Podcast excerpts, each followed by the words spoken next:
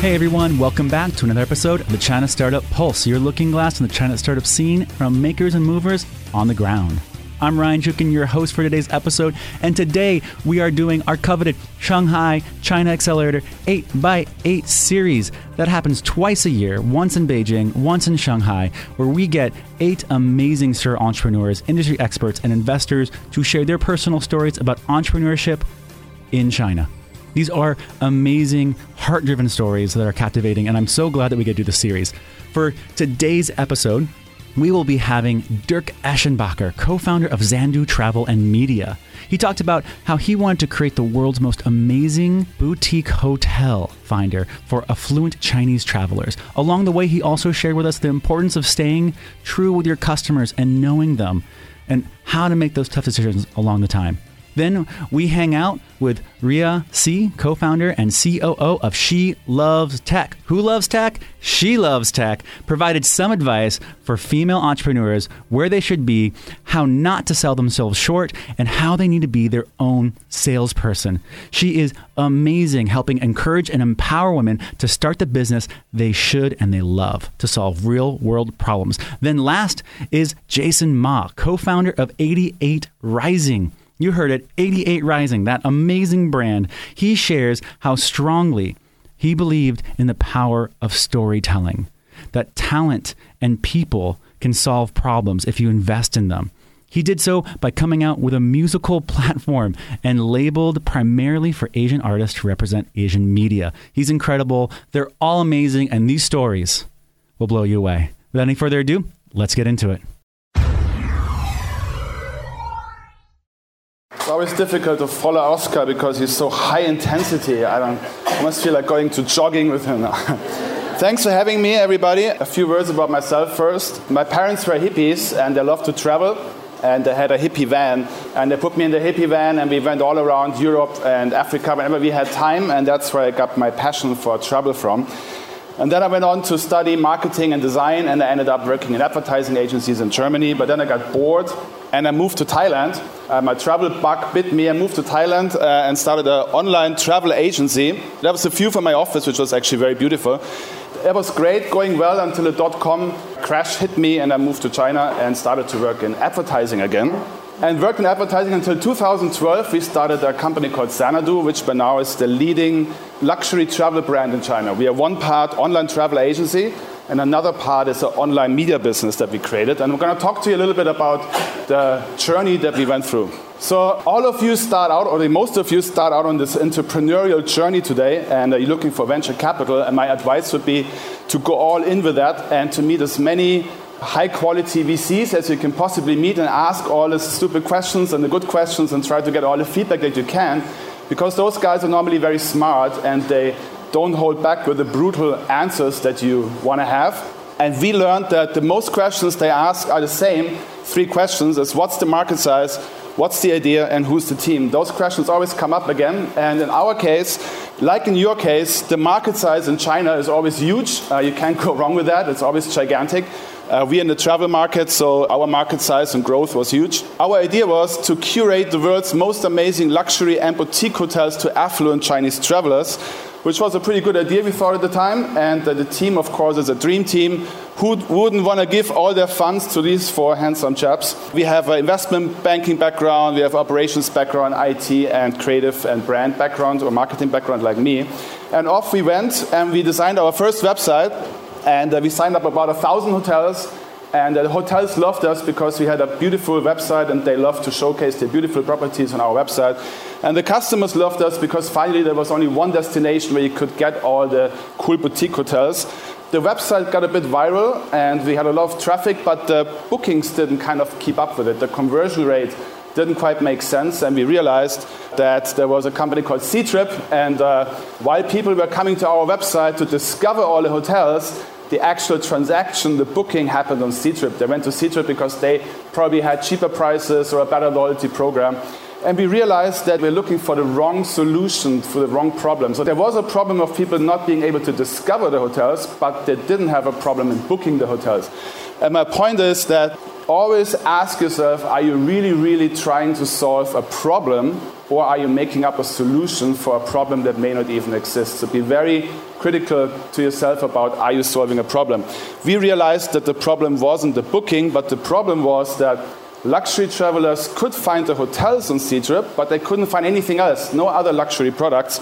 So then we changed, pivoted, and we still have the hotels now, but we built all those travel products around it because those were the actual products that the customers couldn't find. Staying with customers, know your customer is very important, especially since there are so many Laowais here and uh, you are in China now and uh, you think you maybe know and there may be universal things and we are all not so different, but turns out that there are a lot of cultural nuances and historical differences and the cultural differences. And in our case, uh, for example, it was that Chinese travelers had much less experience when it came to international travel. They just only had like 10, 15 years of travel, whereas the Western counterparts traveled like for since the 50s or 60s. And uh, we realized that many people didn't even know what a boutique hotel is and what luxury travel meant. So out of that challenge, we created an opportunity and started to educate people, wrote like content, produced content, produced video content. Now we even have a print magazine, wouldn't you know it? By now we have a second kind of revenue stream by an online media publisher. Then the next point is that you have to make tough decisions. Now if you start out as an entrepreneur and you kind of hopefully roughly know where you want to go, uh, you just have no idea how you're going to get there, right? So that's always the challenge. And there's so many lefts and rights and so many decisions to be made, and the market kind of changes, and there's threats coming up, and there's a lot of opportunities. That's really what happens all the time. You meet people, and new trends develop, and you're kind of not really sure should I follow the opportunity or not, but mostly you do follow. But if it leads you down the wrong path, you cannot be afraid to make the tough decisions. And I'll give you a quick example from us in 2000, 2015, we already had a pretty good uh, online media business and we were producing a lot of video content, travel content. And VR came along and we thought, wow, that's cool, let's produce, a, shoot our first VR film. And uh, we shot a VR film called The Dream. And it turned out to be really, really cool. Like, we really loved it. Everybody we showed it loved it. We entered it into a actually Alvin from HTC is here. He organized the first global content competition for VR. We won the big prize. We went on to speak in front of thousands of people. We made uh, strategic cooperation agreements with like YouTube and all those VR platforms around the world and went off of that, produced another 30 films. And it was really exciting. So we even opened a 600 square meter the future of travel retail uh, experience center in Shanghai next to Disneyland and got uh, won awards, lots of uh, industry news about that, the future of retail. But in the end, what happened was that while we were also excited for one and a half, two years, we were so excited, everything was going great, but we realized that there was just no conversion happening. Like over the period of two years, while we were producing films, we could not prove that anybody who actually watched our films also made a booking.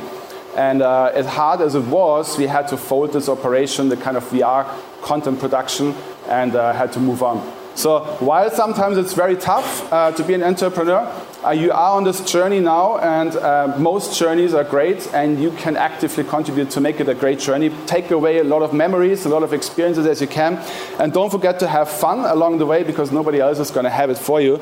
And uh, take out your team for dinners, uh, go to karaoke while you're in China. And uh, that was us in the beginning, taking the team out, and now we go to Burning Man to take the team out to make sure it's all worth it. Thanks, guys. So as um, Oscar already introduced, I'm Ria and I'm the co-founder of She Loves Tech.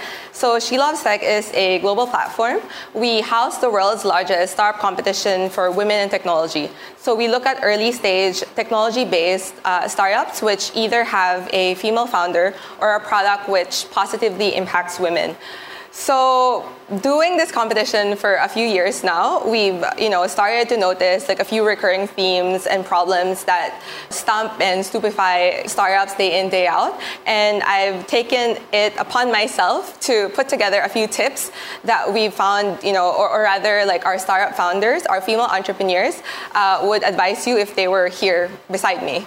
So number one, don't sell yourself short. So women tend to be perfectionists and usually they try not to, you know, really tell people about their successes and things like that because they tend to think that it's bragging. But actually, if you know, telling people about what you've done and what you have achieved is not bragging. And if you embrace that, actually, you'll be surprised by the results. For example, I was speaking to a female entrepreneur once, and you know, she recalled like an event which she attended with her husband. She was at that time at the early stage of her startup life, and she didn't really want to tell people about what she was doing. And so throughout the night, she was introducing herself as this and that, but never really getting to the point.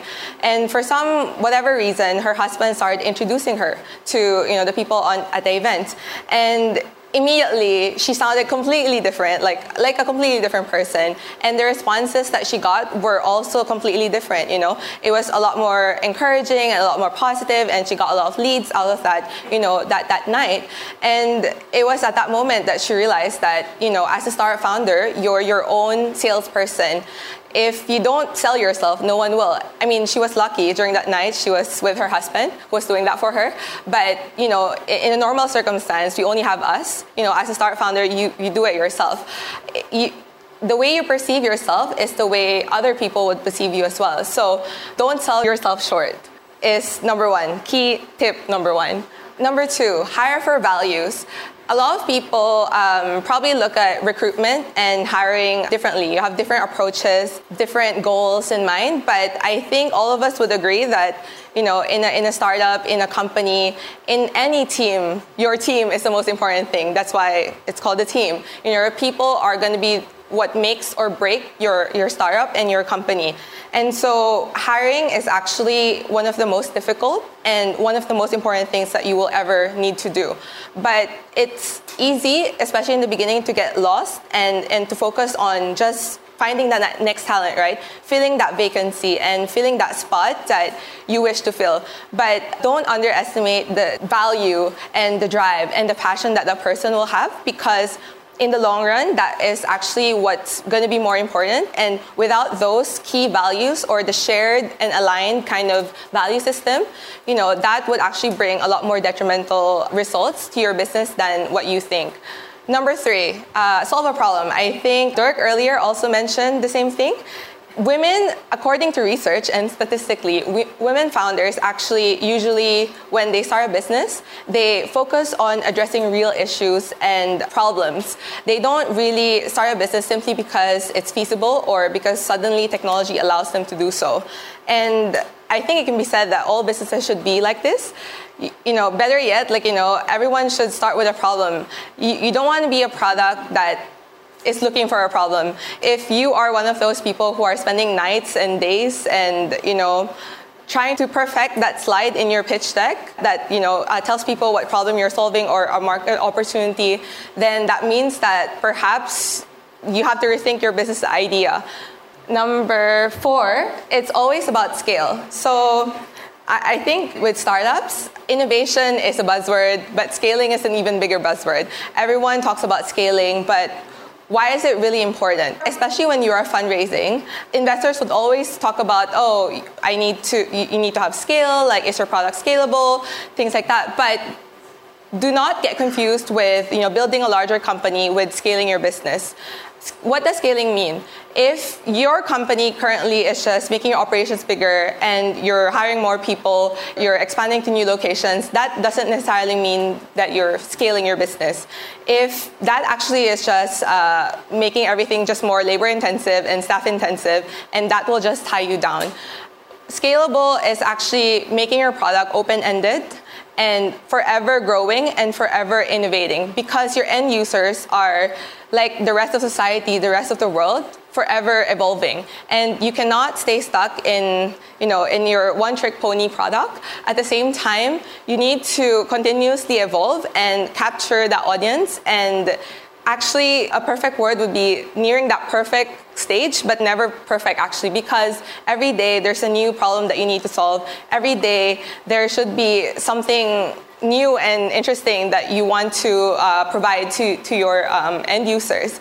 And in terms of scaling, you have to figure out, you have to make sure that you're increasing your value, you're increasing your profit margins, but you are lowering or maintaining your costs. And and other expenses. Finally, I would like to say that pay it forward. As a startup founder, a lot of us are focused on building our products, building our startups, and um, just focus on like building our businesses. But actually, we need to be part and be involved in the larger ecosystem. What does that mean? connect with people, you know, uh, help when it's needed. You would be surprised what you would gain in this process as well. You might, you know, gain some new insights, get feedback. You know, people would also even advise you, and you know, down the line, you would be eventually maybe building a stronger network that would also help you and return the favor someday. So I hope that with these five tips, you can kind of consider or reconsider some of the things that you are doing with your startup and see whether you know some of these things can be used in your own startup journeys. Thank you. I just want to say thank you guys for having me. My name is Jason Ma, serial entrepreneur. Um, I want to just start this talk by talking about kind of the journey for each entrepreneur is always different. And I always say that a quote I heard if you want to make God laugh, tell him your plans. So for me, you know, I really never thought that I'd be doing what I'm doing the way I'm doing it now, but it started in a very, very unique way. How many guys ever had like your teacher or your parent ask you what you want to be when you grow up? Anyone? Raise your hand. And you guys said crazy things like, I want to be an astronaut, you know, I want to be Kobe Bryant one day. Well, maybe you're too old for that, but uh, for myself, I was seven years old. My dad asked me that. And when my dad asked me what I wanted to be when I grew up, it was a very interesting situation. I took out a white piece of paper and I drew three different pictures of myself. One was me in a business suit with a suit and a tie and a briefcase. The second picture was me with a French Pierre cap, a paintbrush, and a paint palette. And the third picture was me behind a church pulpit with a crucifix behind me preaching. And so my father asked me in Cantonese, what is this? I said, well, Dad, Monday through Friday, I'm going to be a businessman. I said, Saturday, I'm going to be an artiste. And I said, Sunday, I'm going to be a preacher.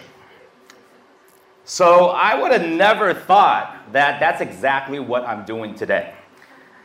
And it's a kind of interesting story. I'm talking about bridging East and West through talent and story.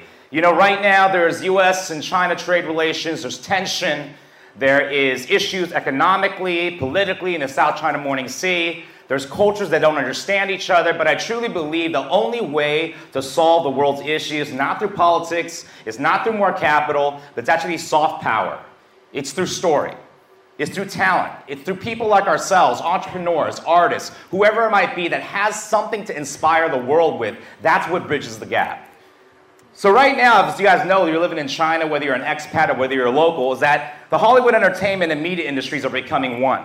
And what we're seeing right now, the convergence of this is actually through entertainment. It's actually through core stories. It's actually through the stories that we tell, like as I was saying today. A lot of you don't know that right now Transformers did less money in the box office than it did in China. Aquaman here in China for the first week did more than the US. It's a very interesting time, and we're seeing this convergence happen. We're seeing the markets become one. What does this mean? Well, that was my story. There was me there as a businessman, there was me there as an artist, and there was me there as a preacher. But how did this happen? All right? That's the thing about being an entrepreneur. You never know how it's going to happen. All you can know is that you have to start. You got to start somewhere. And when you start, you got to just kind of let the universe, let God and your passion kind of just lead the way. Does anyone know who MC Hammer is? Too legit, too legit to quit? Baggy pants, can't touch this. Some of you are too young because you're born after the 90s. But if you're born in the 80s, this is the biggest rapper of all time. He was literally the only one to go double diamond, and he was my first boss. Believe it or not, how'd that happen? Uh, well, actually, I was running a hip hop Bible study in the inner city of San Francisco. And MC Hammer just literally witnessed Tupac die. He left Death Row Records, had an encounter, started preaching at a church. I started listening to him preach every Sunday, and I was like, yo, that'd be so dope if MC Hammer came and spoke to my inner city youth. So I chased him down for six months. I finally got through security guards, met the guy, got him to agree, and he asked me, what do I do? Well, my first job out of high school, I was working at a tech startup across from Apple in Cupertino. Okay? And he said, what do you do? I said, I work at a startup. He goes, really? He goes, You're Asian. You must not use computers. Come work for me. I was like, MC Hammer? I was like, yo, I'm done. So I quit my job, literally became his assistant, and I didn't know that he was into venture capital. He was actually, if you lie, you guys don't know, he's invested in over 50 major startups. From Square to Dropbox, you don't even know right now that he's doing even better than he was before. But when I was meeting with him and he started bringing me along, we are at YouTube when it was five people. We are at Twitter when it was three people. We are at Salesforce when Mark Benioff when it was less than 10 people. Facebook when it was only 150 people. And I remember him telling me, saying, Jason, Hollywood's going down, film industry's going down, music industry's going down. Everything is going to digital. Everything's coming to Silicon Valley. Rich content, digital distribution, this is the future. He told me this in 1997.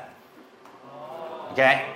We're in the office, everything's wireless, and lo and behold, how I found my passion and my calling and my purpose, as Alan was saying, Alvin was saying right now, was we invested in this guy's first movie. If you don't know who this Asian guy is, his name is Justin Lin. If you know who Justin Lin is, he's one of the biggest directors in Hollywood. If you don't know what movies he's directed, they're called Fast and Furious uh, 3, 4, 5, and 6, Star Trek, and now Fast and Furious 9 and 10. When we met Justin, he was literally just graduated from UCLA. We're at CES. Okay, Hammer meets him on the ground floor, checking out cameras, and Justin says to Hammer, "You know what? I'm making my first Asian American independent film. I'm sick and tired of Asians being, you know, stereotyped in Hollywood as geishas and goonies and geeks and gangsters. Come on, is anybody mad in here? that ain't me. All right." And I'm like, "Wow!" And he told Hammer, "I'm making this real film about an Asian American experience. I just want to keep in touch. Gets Hammer's number. Three months later, we're driving to San Francisco. He calls Hammer, goes, Hammer, I don't know what to do. I maxed out 10 credit cards. I'm 90% done with my movie. My parents can't loan me any more money. If I don't have X amount of money in the bank account tomorrow morning, they're going to take away all my equipment. And I'm done. I can't finish this movie. And Hammer's like, what should I do? I'm like, yo, you got to help my Asian people. He literally walked to Bank of America, I remember, wired Justin the cash, nothing signed, and we didn't hear from him for a year. Didn't know if he stole it, like some Asian thug, like we didn't know what. And a year later, I'm online in the office and I see Sundance Film Festival, Roger Ebert gives two thumbs up to young Asian American director Justin Lin. The film gets picked up by MTV Films. Viacom distributes it. I'm like, Hammer. He's like, no. Calls Justin. Justin's like, yeah. It's the first movie for John Cho. Hello, hello. Harold and Kumar. You guys remember this movie? All right, this new movie, Searching. This was his first film, Bella Tomorrow. Sung Kang, the Korean guy in Fast and Furious. This was his first movie, the guy that keeps dying and comes back every franchise. You know what I'm talking about? And literally, I knew when I watched this movie as a 19 year old Asian American, I said, This is the first time I've seen someone that looks like me, talks like me, and it's actually represented the right way. And at that moment, I found my passion. My passion was I'm going to represent Asian media in mainstream culture the right way. That was what I was called to do. Funny enough, I asked Hammer, I'm gonna go to UCLA, get my master's in film and television. Literally, he said, go for it. And I told my Chinese pastor this. I said, I'm gonna go to Hollywood because I feel like this is God's calling for me. And my Chinese pastor in San Jose said to me, That is not God talking to you. That is Satan talking to you. Hollywood is the devil.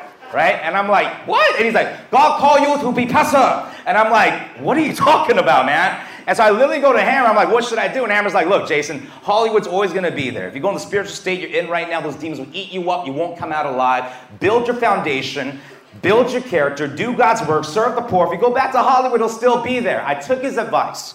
I went and started my first startup, which was a mission, non profit. We went to 40 countries, established over 300 mission schools, hospitals, and about five years of that in my life, I came back, I remember I was in China, Shenzhen. I'm seeing kids with smartphones in 2007 going in and out of the clubs, and I'm thinking to myself, there's half a billion young people in Asia. How am I gonna reach them? And I'm like, I can't build schools or clinics fast enough. And that's when I knew I had to get back into media. I had to get back into music. I came back to LA. I found a little company with an Asian manager that managed Asian rap artists. And I didn't even know Asian rap artists existed outside of myself. And I find this guy and he's like, yo, I, I manage this rap group called Far East Movement. I'm like, who's Far East Movement? He's like, you know, they're like the Asian Beastie Boys. I'm like, okay, whatever. And they're like, yeah, I asked to manage this guy named Jin. Remember Jin, the battle rapper 2002, DMX? I'm like, yeah, yeah, but he's washed up. He got dropped. And he's like, Well, you know, I had this vision. Well, what happened was I saw his vision, I saw the talent, and I saw that there was something special about the time that we were in at that time. I invested into the company, and I remember this as a crazy story. Far East was gonna produce my album, but you know, he was like, Yo, Jay, your rap's like, eh. And he's like, You're not Jay Z, you're not Eminem, we don't know what to do with you. And I'm like, So? He's like, So, but you know, when you, you talk, when you preach, it's really powerful. You ever thought I was just like preaching over the music? I'm like, What do you mean, like talking? He's like, Yeah, I think your sermons on YouTube. I was like, Yeah, I got a bunch. He's like, Play that sermon over that hip hop and just see what happens. So he plays his beat over my sermon on YouTube. It lands in this crazy cadence. His hair starts standing up. He's like, Yo, this is crazy. You're like Eminem and Joel Osteen, like smashed into one. He's like, Cha-ching! He gets me in the studio. I lace the track, one take, because I've been preaching my 10,000 hours. I, I did it in my sleep, nothing written. I'm done. He goes, Yo, this is crazy. He's like, Yo, we're gonna get someone to sing on the hook and make it like a radio pop track. I'm like, who are you gonna get to sing on it? It's like, yo, I got this guy, he sounds like Michael Jackson, he needs the money really bad, he's broke right now. I said, what's his name? He said his name's Bruno Mars. I said, who's Bruno Mars? He's like, check out his MySpace. And I'm checking out his MySpace. I'm like, yo, this guy sounds like Michael Jackson. I was like, how much? He's like, 1500 bucks. He'll write and record for you four songs next Saturday. Done. Write the check. He comes in, laces me the track, records over it. It's a demo. I'm like, this, I don't need anyone else to sing on this. I put it out, gets a million views overnight. Next thing you know, one night after a show in K Town, Far East Movement records a little song called Like a G6. Anyone remember this? Yeah, you party to it. Yeah, you got crunk over it. Yeah, you lost your mind or your virginity to that song, probably. Anyways, so what happened was we launched like a G6, and next thing you know, it's 15 million records later. We know what happens to Bruno Mars. That company becomes the number one Asian entertainment American company in all of Los Angeles. And then in 2012, another company that I started with HTC Corporation, which Alvin knows about, I saw the bridging between East and West, and I said, you know what? If we're going to bridge Hollywood and China, China's pouring in billions, Hollywood's going to China, they're going wherever the money is. It's not about capital, it's not just about M&A deals, it's about talent, it's about stories, it's about IP, it's about quality, it's about what you can do that is so great that the world will watch. And at that time, I knew that there wasn't a digital media platform, and Vice was coming out at the time, BuzzFeed was coming out at the time. You had All Def Digital that was urban, Mitú that was Latin American, I'm like, why is there not a digital media platform in Asia for youth culture driven by music? Because if you think about it, I grew up with Channel V in Hong Kong in the summer. Channel V is dead. No one even knows where Channel V is anymore, okay? MTV is gone. It's not cool anymore because they're not even playing music videos anymore. So I'm like, yo, if I'm like Sprite or like Coke and I'm trying to market to kids in Shenzhen that like skateboards under 21, there's not a platform that's cool that I can market my product against. And at that time, I was like, you know what? It's now the time. The time is right. East and West is right digital is right, and premium content and Asian stories and culture. And that's when we started 88 Rising. And so when I started 88 Rising at the time, I knew I had to find the right person. And so I found my co-founder, his name was Sean, he was working at Vice at the time. And I was like, you know what, Asian America is too small. I'm not trying to make this like a fobby Asian content platform. I want to make this a global celebration of Asian culture. So this dude came from Vice. I said, I know he could do it. We raised the capital, we launched it. We found this little rapper named Keith Ape. I don't know if you guys ever got crazy to this song called It G Ma underwater squat. Squat, squat, squat. Anyways, so this song comes out and it just rips over America. We remix it, we launch it. Then we find this little rapper named Rich Chigga. Hello? Uh, his name is now Rich Brian officially. You can call him Mr. Rich Brian. But when he first came out, I was like, dude, this kid was 16 from Indonesia, homeschooled, taught himself English by watching Wu Tang Clan on YouTube, wearing a pink polo shirt and a fanny pack. And I saw the video, I was like, yo, is this real? This is like Asian Slim Jesus. And then he was like, no, no, no, but listen to him spit. I'm listening to him spit. I'm like, yo, he's got bars. Literally, we sign him. We do the Rappers React video, and it's just launched. From there, all of a sudden, globally, millions and millions now, over 10 million social following, multi billion views, invested by WPP, Horizon Ventures, you name it, Blue Pool, Jack Monjo's family office. But it's not about just the capital, it's about the passion that comes behind it. It's about what we're doing right now. Everyone say yellow is the new black. Yeah, there was Black Panther, and then there was yellow Black Panther. All right? I think what happened this last August last year was literally a tipping point for Asian culture.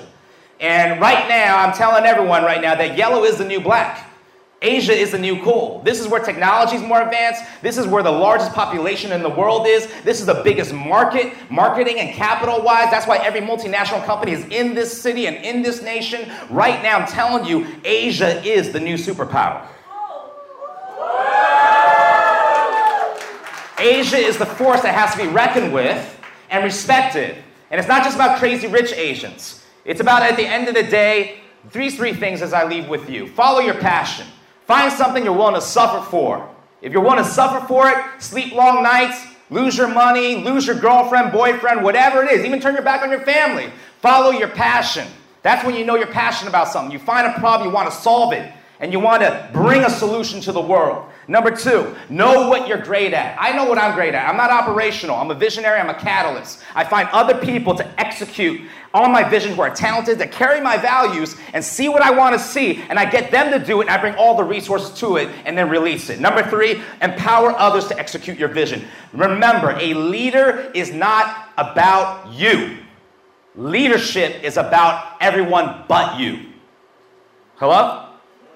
It's about empowering others and maximizing what they're called to do. And when you are able to have a vision bigger than yourself, then you can truly live a life of significance and bring others around you to go out and make a difference in the world from east to west. Thank you very much. God bless. Appreciate it. And have a good night. Hey everyone, I just want to take a quick moment to thank our sponsor, China Accelerator. They are a accelerator based in Shanghai, bringing international ideas into China and Chinese ideas international. They're number one in what they do. They're a three month program and they help build your idea and make it amazing and successful. You can find out more at www.chinaaccelerator.com.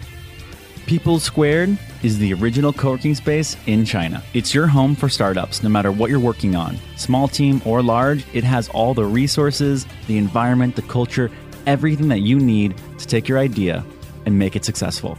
Founded by Bob Jung, an entrepreneur himself who really understands what startups need, it's a great place to bring your team and find success. You can find out more at people-squared.com.